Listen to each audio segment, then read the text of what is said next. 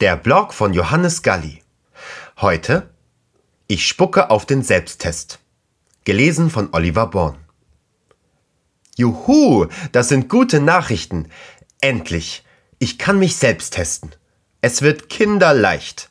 Ich kann mit einem Wattestäbchen im Mund rumfummeln oder mich damit in der Nase kitzeln oder ich kann auch, lecker lecker, an einem Teststäbchen herumlutschen, kann aber auch mit einer Kochsalzlösung gurgeln, Vorsicht, nicht schlucken, und dann mein gegurgeltes auf das Teststäbchen träufeln. Doch als mein absoluter Favorit kann ich in ein Teströhrchen spucken. Bei all diesen babyleichten Tests muss man nach einer Viertelstunde schauen, ob nach dem Kontrollstrich noch ein zweiter Strich erscheint, dann ist man positiv. Oh je. Oder wenn kein zweiter Strich erscheint, ist man negativ. Juhu.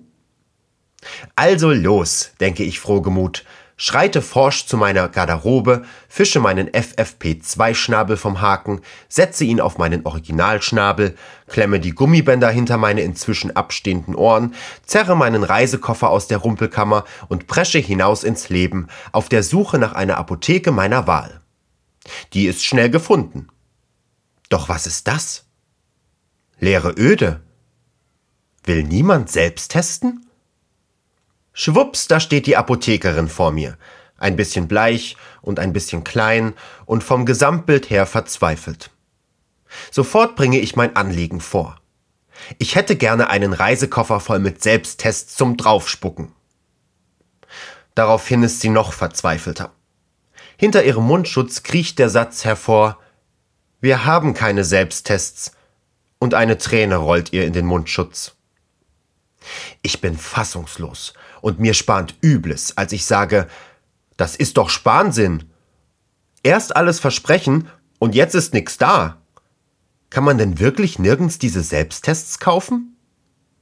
Doch, sagt die gebeutelte Apothekerin. Aldi hat sie im Angebot. Danke, brülle ich, dass mein Schnabel vibriert, drehe mich um und öffne die Tür. Da höre ich ihre Stimme. Sie brauchen sich nicht zu beeilen, die ganzen Tests sind schon seit Stunden ausverkauft.